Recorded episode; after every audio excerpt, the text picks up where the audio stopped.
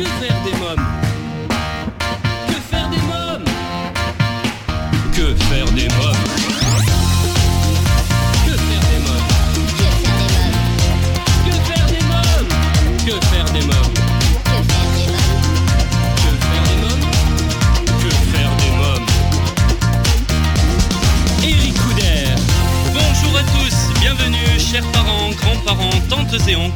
Et marraines, professionnels de la petite enfance, c'est Eric Couder, je suis très heureux de vous retrouver pour un nouveau numéro de Que faire des mômes, votre magazine 100% famille.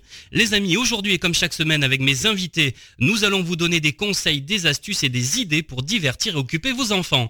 Dans quelques instants, je recevrai Marianne Naudet-Langlois, co-directrice du festival Jeune Public La Grande Échelle qui aura lieu les 11, 12 et 13 octobre au Montfort Théâtre à Paris. Aline Powell, directrice de la Cité de l'Huître à Marennes pour parler de la 9e édition du concours des écaillés. Mélusine Blondel, diplômée en histoire de l'art et formée à la médiation jeune public et présidente de Arkids Paris pour l'événement familial Nuit Blanche 2019 à Paris. Et Bob Garcia m'a accordé une interview exclusive pour son excellent livre Tintin du cinéma à la BD aux éditions des Clés de Brouwer. Euh, côté cinéma, nous découvrirons la bande-annonce du film La Grande Cavale. Euh, cette émission vous est proposée en partenariat avec Étoile de Rêve. Étoile de rêve, c'est 15 ans d'expérience dans les événements pour enfants. Vous avez un anniversaire ou une fête de famille à fêter? N'hésitez plus, contactez-nous au 01 45 74 11 23. 01 45 74 11 23. Étoile de rêve. Une équipe de professionnels est à votre écoute sur Paris et la région parisienne, dès la prise en charge de votre demande jusqu'au jour de votre fête. Je reçois à présent Marianne Naudet-Langlois, co-directrice du festival Jeune Public La Grande Échelle. Bonjour Marianne Naudet-Langlois. Bonjour. Alors vous êtes co-directrice du festival La Grande Échelle. Les 11, 12 et 13 octobre prochains aura lieu et pour la quatrième édition le festival Jeune Public La Grande Échelle au Montfort Théâtre à Paris. Euh, Cette année c'est avec Camille Fouché, nouvelle conseillère à la programmation que vous avez construit autour de la thématique Les enfances.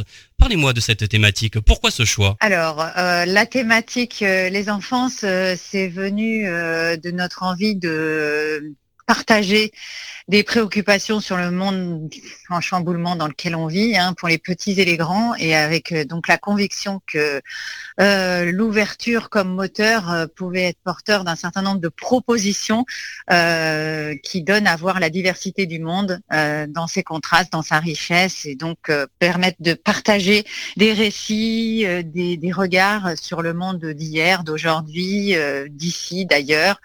Et pour ce faire, nous avons effectivement donc travaillé avec Camille Fouché, conseillère à la programmation, et également nous avons euh, euh, imaginé, en complicité avec l'artiste chorégraphe Bintou Dembélé, Oui. euh, cette euh, édition, puisque pour nous c'était vraiment important euh, d'inscrire le dialogue avec un artiste, avec une artiste en l'occurrence, au cœur de la fabrication de notre projet. Et ce, euh, puisque c'est aussi évidemment euh, totalement en, en cohérence par rapport à la démarche de l'ADAMI, euh, Oui. qui est, est donc à l'initiative de ce festival et dont la vocation euh, est euh, d'accompagner euh, les artistes interprètes tout au long de leur carrière dans le dans le développement de leur projet. Ah. Donc du coup, euh, voilà, c'était cette envie euh, de partager l'élaboration, la fabrication de la programmation avec une artiste qui a été euh, vraiment euh, également euh, une des nouveautés de cette édition. Qu'apporte justement euh, de plus pour cette édition 2019 euh, Bintou euh, Dembélé? Déjà de par son parcours, hein, Bintou, voilà, qui a commencé, qui est une des pionnières du hip-hop, qui est donc voilà une, artiste qui a bah, expérimenté différents types de contextes de, représentation, a été vraiment comment dire, quelqu'un qui nous a titillé, Ah oui. euh, qui nous a déplacés, qui nous a aidés à faire un pas de côté par rapport à nos représentations. Et puis, évidemment, euh, au-delà de ce qu'elle a apporté en termes de réflexion, elle nous a euh, donné euh, des pistes de programmation et a choisi trois des spectacles de la programmation, dont le spectacle d'ouverture, le concert de Jazzia Satour, musique de pop algérienne pour tous les publics, qui dans la grande salle du Montfort, le vendredi soir 11 octobre, on l'espère, va rassembler petits et grands autour d'une pop arabe euh, qui mélange tradition et modernité et qui est vraiment euh, électrisant.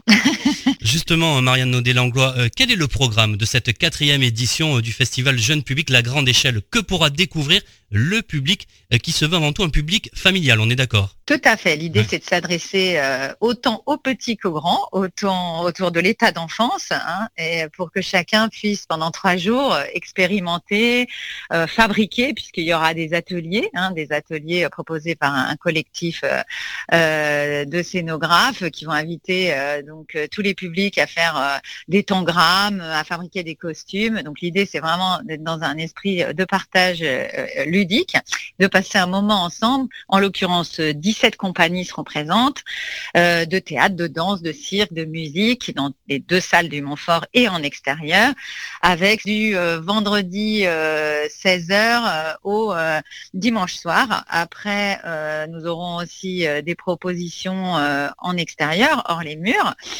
notamment dans, les, dans les alentours du Montfort, pour donc du coup partager des moments, encore une fois, de récit de vie, de, musique, théâtre conférence, de cirque, de théâtre d'objets, de la danse, encore donner à voir la diversité des musiques. Et puis du coup, alors ça va euh, donc euh, de la compagnie euh, les frères Pavlov qui vont raconter donc des histoires de d'enfants accueillis dans des familles au spectacle de cirque qui de la compagnie Kaba, cirque franco-marocain, parfois il crie contre le vent, à donc une parade en extérieur proposée par Sandra Sainte-Rose, 30 nuances de noir, où 18 femmes vont chanter la fierté des femmes noires euh, dans toute leur richesse et leur diversité. Euh, L'homme canon, un spectacle de cirque qui joue euh, des décalages avec humour. Du théâtre conférence proposé par David Val, Histoire de fouille, autour du coup des questions d'environnement et des préoccupations par rapport à, notre monde de demain. au récit de vie du jeune Yakou. Euh, qui euh, donc euh, Yakuba Kunate qui va donc raconter son expérience de migrant et comment il est arrivé en France. Tout ça en chanson et de façon extrêmement généreuse et touchante pleine d'humanité, mais aussi évidemment très positive. En tout cas, c'est un beau programme. Je vous remercie, euh, Marianne Naudet-Langlois. Merci beaucoup. On sera au rendez-vous pour cette quatrième édition du festival Jeune Public La Grande Échelle au Montfort Théâtre à Paris. Merci beaucoup. Merci à vous. Le festival Jeune Public La Grande Échelle les 11, 12 et 13 octobre au Montfort Théâtre à Paris, un événement familial à ne surtout pas manquer. Euh, maintenant, je reçois Aline Powell, directrice de la Cité de l'Huître à Marennes, pour parler de la 9e édition euh, du concours des écaillés. Bonjour Aline Powell. Bonjour, bonjour à tous.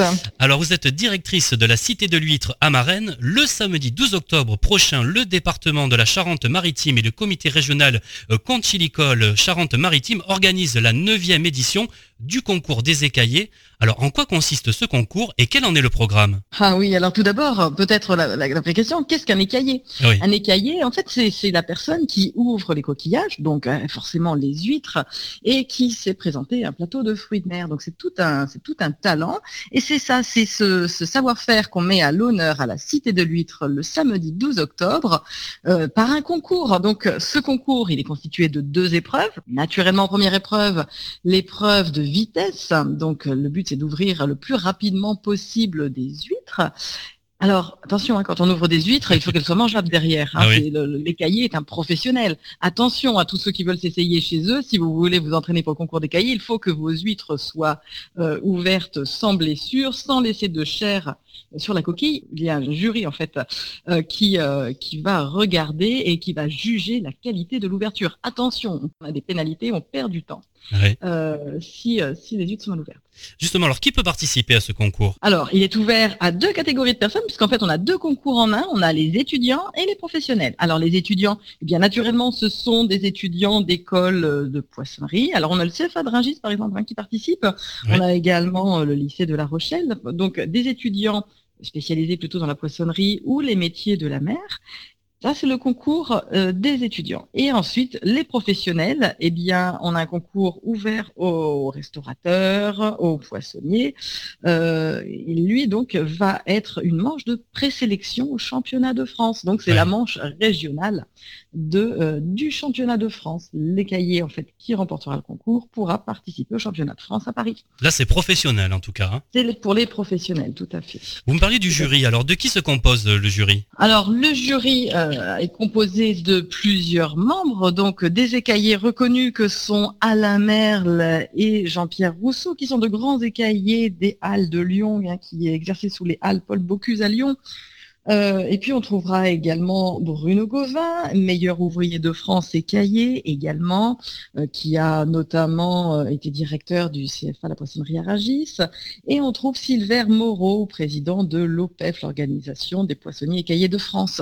Voilà les quatre membres du jury. Et il, y aura aussi les ostréiculteurs, les professionnels de l'écaillé de l'ostréiculture qui seront dans ce jury. Attention, ils sont intransigeants à la qualité d'ouverture. On le répète, on n'est pas sur un on n'est pas sur un concours de foire. Hein. Le but, c'est vraiment de présenter de beaux plateaux de fruits de mer, de belles assiettes d'huîtres, rapidement, mais bien.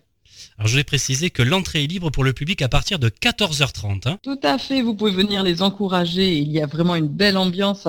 Vous pouvez venir encourager ces écaillés, on a beaucoup d'enfants d'ailleurs qui viennent euh, qui viennent les encourager, c'est très très beau à voir, hein. il y a une vraie euh, une vraie pression et vous savez monter un plateau de fruits de mer, c'est un petit peu comme faire un bouquet de fleurs en quelque sorte mais avec beaucoup plus de technicité. Il faut que ce soit esthétique, il faut que ce soit pratique aussi puisqu'il faut que les, les, coquillages qu'on puisse facilement les attraper il y a des règles d'hygiène à respecter, mais tout ça en fait répond à des règles d'esthétique et d'originalité. C'est un petit peu comme un concours de bouquets de fleurs, mais en mieux. Très bien. Aline Powell, quelques mots alors sur la cité de l'huître à Marennes, pour nos auditeurs qui souhaiteraient venir découvrir le lieu. Alors la cité de l'huître à Marennes, bien sûr, je vous la conseille. C'est un pôle découverte de l'ostréiculture en Charente-Maritime, hein, qui appartient donc au département de la Charente-Maritime, et euh, sur lequel on va vous présenter l'ostréiculture. Vous savez, Marennes-Oléron, ça vous parle.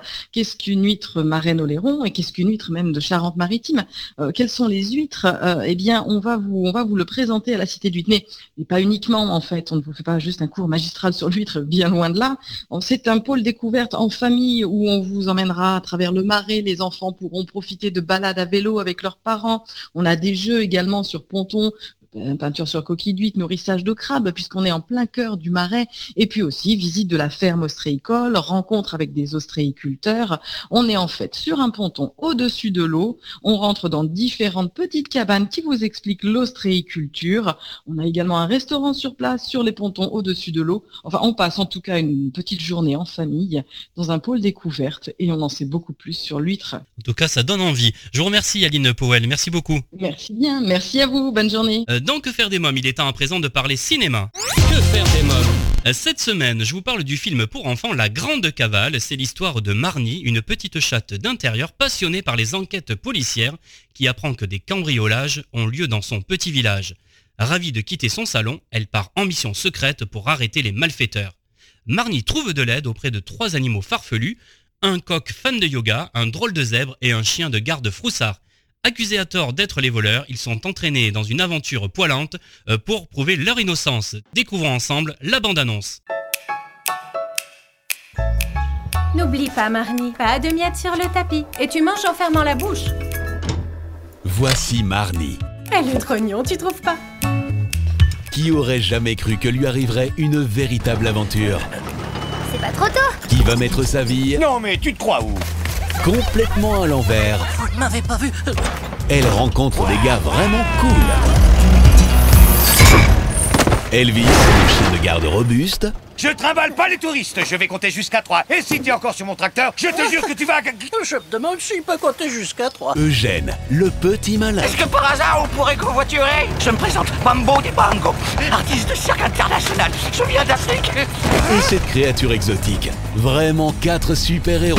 Je suis l'agent spécial Marnie de Charme et j'enquête sur les cambriolages qui ont été commis dans la région. Un voleur C'est improbable. On dirait les tableaux qui ont été volés dans tout le village. Mais t'es grave Excuse-moi. Allez, avec toi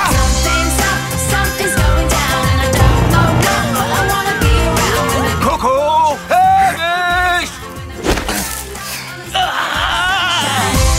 D'abord, tu t'es fait laver le cerveau devant la télé et ensuite, t'es qu'une patate de canapé, Marnie, qui a regardé trop de séries policières. C'est le jour du bouillon de poule de Monsieur Hansen. Passons aux nominations. Pourquoi ce fermier ne peut pas décider lui-même qui doit aller dans la marmite Bon, finissons-en. Qui est pour Eugène? Les légendaires 4. Pourrais me blottir contre vous? Je suis allergique au poil. La Grande Cavale, un film à voir pour les enfants à partir de 5 ans au cinéma. Dans quelques instants, je recevrai Bob Garcia pour son livre Tintin du cinéma à la BD aux éditions Des Clés de Brouwer. Mais d'abord, je reçois Mélusine Blondel de Arkids Paris pour l'événement familial Nuit Blanche 2019 à Paris. Bonjour Mélusine Blondel. Bonjour Eric. Alors vous êtes diplômée en histoire de l'art et formée à la médiation jeune public et vous êtes présidente de Arkids Paris qui propose aux enfants des rencontres ludiques et créatives avec l'art. Le samedi 5 octobre prochain de 19h à 22h30, vous invitez le jeune public à participer à la Nuit Blanche 2019. Alors pour les personnes qui ne connaîtraient pas encore cet événement, en quoi consiste la nuit blanche? Il s'agit donc euh, d'un événement où pendant toute une nuit, les œuvres d'art viennent s'installer dans Paris. Et euh, donc c'est des œuvres éphémères euh, le temps d'une nuit pour la plupart. Et donc l'idée c'est de faire découvrir l'art à chacun avec des œuvres qui sont en extérieur, qui sont gratuites.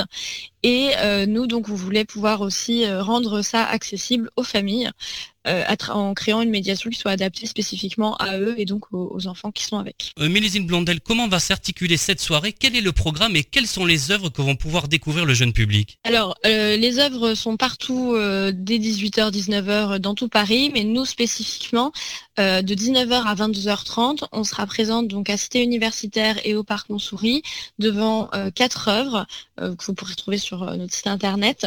Et donc on aura une, une personne devant chaque œuvre qui sera là pour vous accueillir, pour répondre à vos questions, pour vous présenter un peu les œuvres et proposer une activité pour chacune de ces œuvres. C'est gratuit, c'est en libre accès, vous, vous, pouvez venir voir une œuvre, les quatre, dans l'ordre que vous voulez, c'est absolument comme vous voulez. Bah, très bien. Euh, merci Mélusine Blondel. Merci Eric. La Nuit Blanche 2019 à Paris en famille, c'est le samedi 5 octobre de 19h à 22h30 à la Cité internationale universitaire de Paris et Parc Montsouris. À présent, dans Que faire des mômes, je reçois Bob Garcia pour son livre Tintin, du cinéma à la BD aux éditions Des Clés de Brouwer. Euh, bonjour Bob Garcia. Bonjour. Alors vous êtes passionné de littérature populaire, de musique et de bande dessinée. Vous avez publié une dizaine de romans et nouvelles policières, d'études tintinophiles et d'essais et articles sur le monde du jazz. Vous avez publié en 2018 Tintin, le diable et le bon Dieu.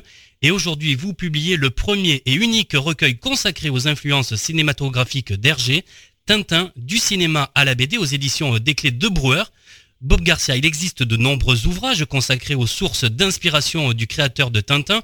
Pourtant, il demeure une influence majeure d'Hergé qui n'a pratiquement jamais été explorée, le cinéma, et c'est tout le sujet de votre livre. Comment expliquez-vous cela?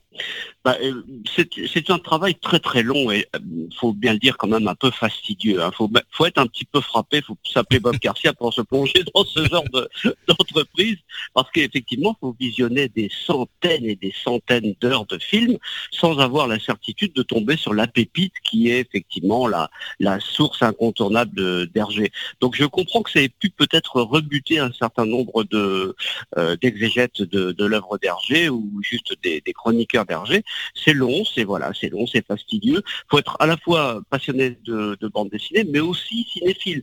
Et il y a peut-être que dans les dans les chroniqueurs d'Hergé, il n'y en a pas tant que ça. Donc voilà, je m'y suis coltiné à cette à ce travail-là. Combien d'années de recherche a été nécessaire pour réaliser cet ouvrage? Alors je raconte un peu partout que c'est 20 ans, en fait, j'en sais rien vraiment moi-même, c'est autour de 20 ans quand même, hein. c'est très très long en tout cas, puisque j'ai eu cette idée-là, cette, euh, bah, par intuition, bah, disons, euh, l'idée d'aller m'orienter vers les sources cinématographiques d'Hergé, il y a, oui, plus de 15 ans, 18 ans peut-être, voilà. Parce que effectivement, ça travaille de très très longue haleine. On découvre des choses soi-même, mais il y a beaucoup d'autres personnes qui regardent des films et qui de temps en temps disent ah tiens ça, ça pourrait être une œuvre d'Hergé, une, une source d'Hergé. Donc faut aller voir le film, faut le trouver, faut se convaincre ou pas que c'est une source. Tout ça, ça prend énormément de temps. Je dirais grosso modo une vingtaine d'années. Justement, comment avez-vous euh, procédé? Quelle méthode de travail avez-vous adopté pour réaliser ce livre? C'est un cumul, c'est une synthèse. Euh, j'ai euh, épluché tout ce qu'Hergé a pu dire lui-même autour du cinéma, parce qu'il a quand même donné énormément d'interviews et petit à petit, euh, bah, il délivrait quelques informations sur tel ou tel acteur qu'il adorait particulièrement, comme par exemple l'acteur Hans Albers. Voilà, donc Hergé a livré lui-même quelques quelques sources cinématographiques. Donc après, il fallait les trouver, ces sources-là, il fallait les regarder, il fallait les éplucher, puis regarder ce qu'il avait pu en tirer. Hans Albers a fait plein de films. Il s'avère que, par exemple, euh, Drame à Kanitoga, qui est un film qui a été euh, tourné pratiquement en 1939, juste avant qu'Hergé de créer euh, le capitaine Haddock, contient un personnage qui s'appelle justement Hans Albers et qui préfigure complètement le capitaine Haddock. Ce genre de film, fallait les retrouver, fallait les regarder en entier et puis regarder ce qu'Hergé avait pu en faire. Ensuite, deuxième méthode, bah, il y a tous ceux, comme je le disais tout à l'heure, qui ont regardé des films et qui disaient de temps en temps, tiens, ce film-là a pu euh, éventuellement influencer Hergé. Ou alors encore des écrits de certains cinéastes qui disent, euh, euh, qui racontent leurs films comme c'est le cas par exemple d'Ispinen, des araignées de Fritz Lang. J'ai lu le livre avant de regarder le film, et, dans le livre, en lisant ce livre-là, je me suis dit, oh là, c'est pas possible, c'est pratiquement les histoires du Temple du Soleil et du Secret de la Licorne. Donc j'ai regardé, j'ai retrouvé le film, je l'ai regardé en détail, et effectivement, c'est une source avérée d'Hergé. Donc c'est un long, long, travail de recherche, de compilation.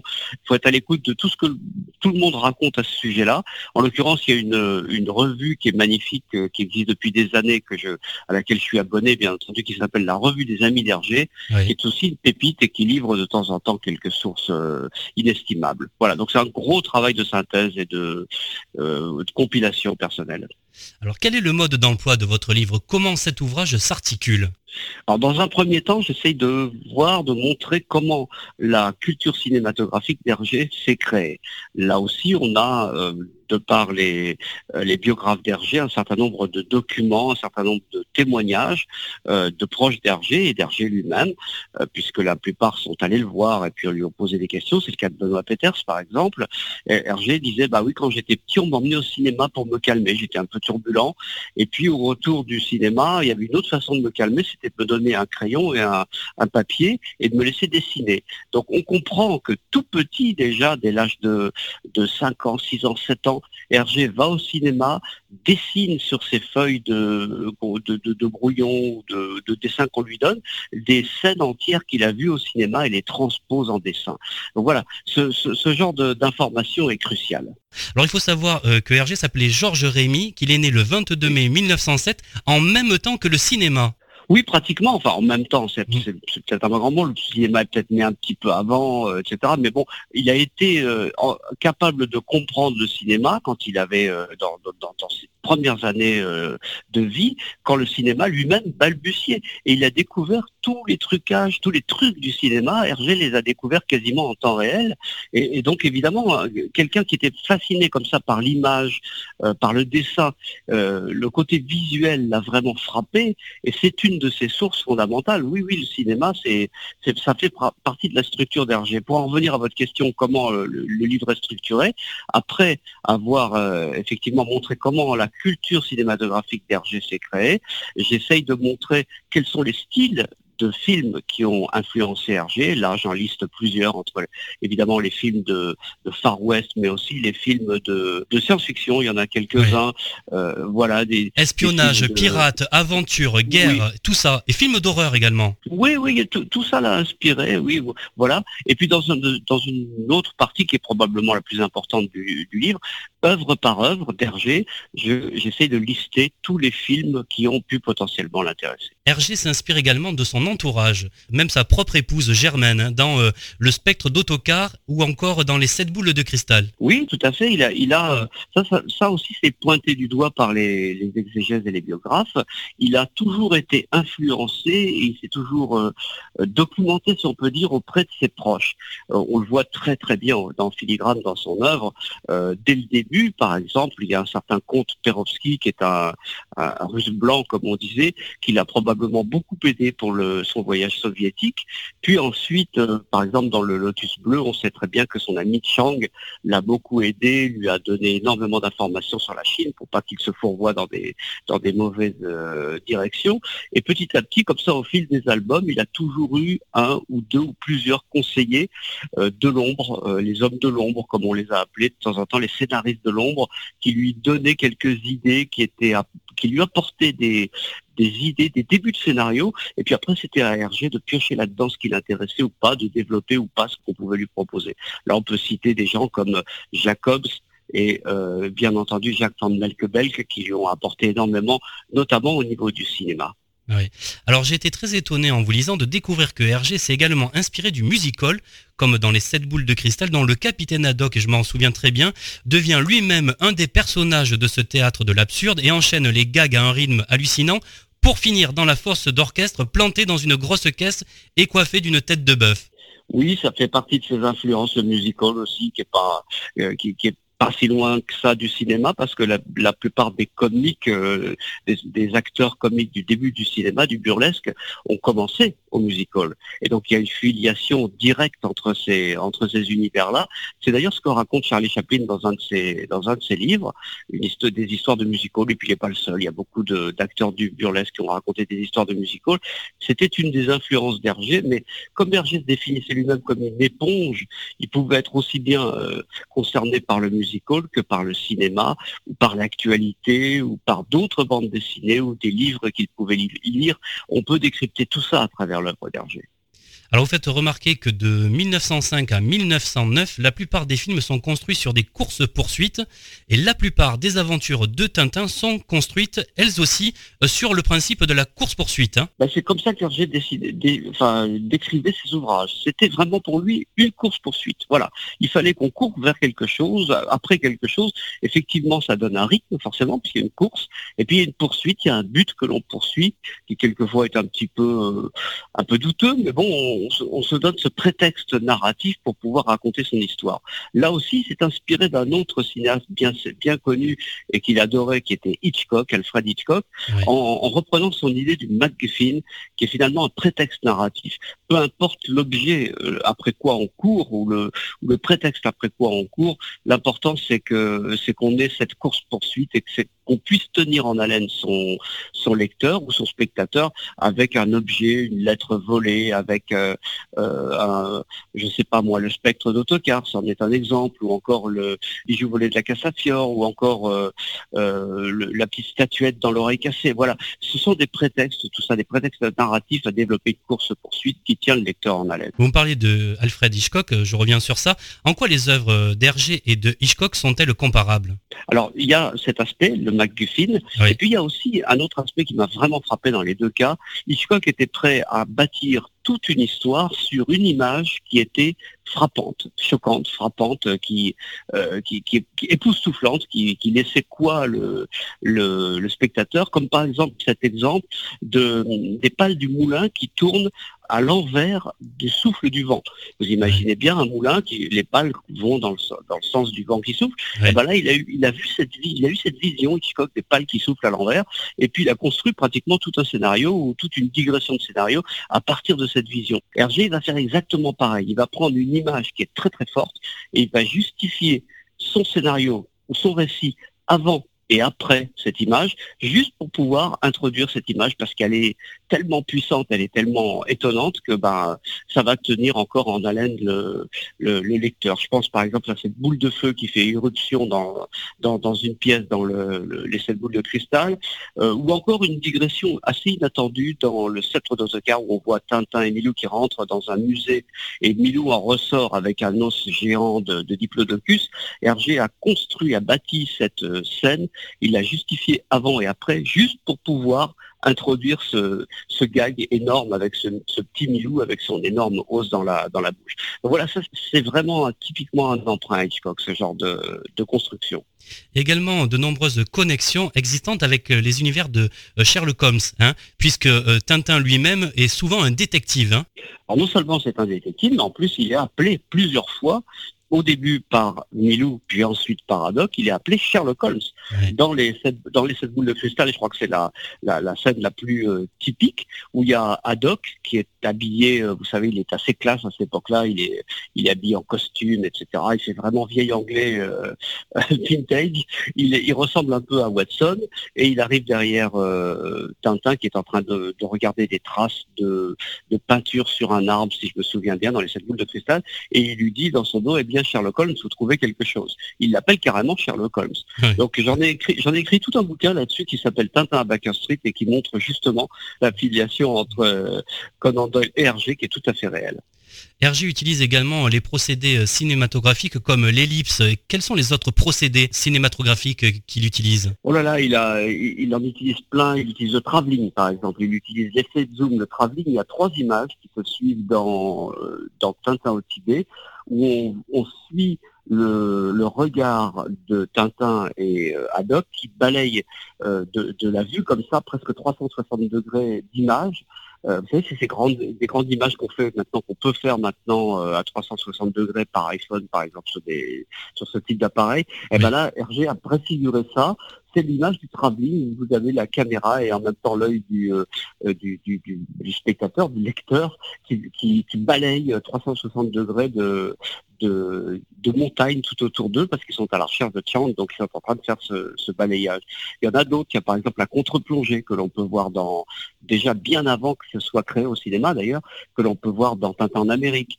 Euh, il y a des effets de zoom euh, comme dans Tintin en Amérique aussi, tiens justement. Tintin est, accroché au poteau de torture et puis on, on, zoome sur sa main qui est en, qui tient, euh, qui tient une petite boule de résine qui va lancer sur les Indiens et créer une bagarre générale entre les Indiens. Bah, on voit la scène générale et on voit ce fait de zoom juste sur la main. Voilà, c'est ce genre d'effet cinématographique qu'Hergé a utilisé et encore plein d'autres. Euh, Bob Garcia, qu'est-ce qui vous fascine chez Hergé Oh là là, tout. j'ai l'impression, j'ai l'impression que cette œuvre que j'ai découvert dans mon enfance, comme beaucoup de gens, et à chaque fois que je me donne une grille de lecture différente, je la relis de manière complètement différente. Il, on dirait qu'Hergé a mis l'univers entier dans son dans son œuvre. Quel que soit le sujet par, le, par lequel on, tire cette œuvre, on arrive toujours à, je pas en faire un livre, faut pas exagérer, mais à toujours à la relire d'une manière différente. Donc tout me fascine le rythme, l'image, l'humour, euh, cette espèce de, de, oui, de, course-poursuite permanente qui tient en haleine et on a beau le lire et le relire, on sait ce qui va arriver, on se laisse quand même encore prendre une fois de plus par, le, par ce récit. Je, prépare encore, pour tout vous dire, deux livres, deux nouveaux livres, ah j'espère, chez Desquel Brower, toujours sur Hergé, avec des sujets qui n'ont pas ou très très peu été traité. Et comme maintenant je me suis fixé ces deux nouvelles grilles de lecture, bah, je découvre encore des choses que j'avais même pas vues, ni écrites, ni même intuitées dans les, dans les lectures précédentes. Donc c'est une œuvre qu'on n'a pas fini d'étudier, qui réserve encore euh, bien des surprises. Quel est votre Tintin euh, favori? C'est, je crois, euh, Tintin au pays des soviets.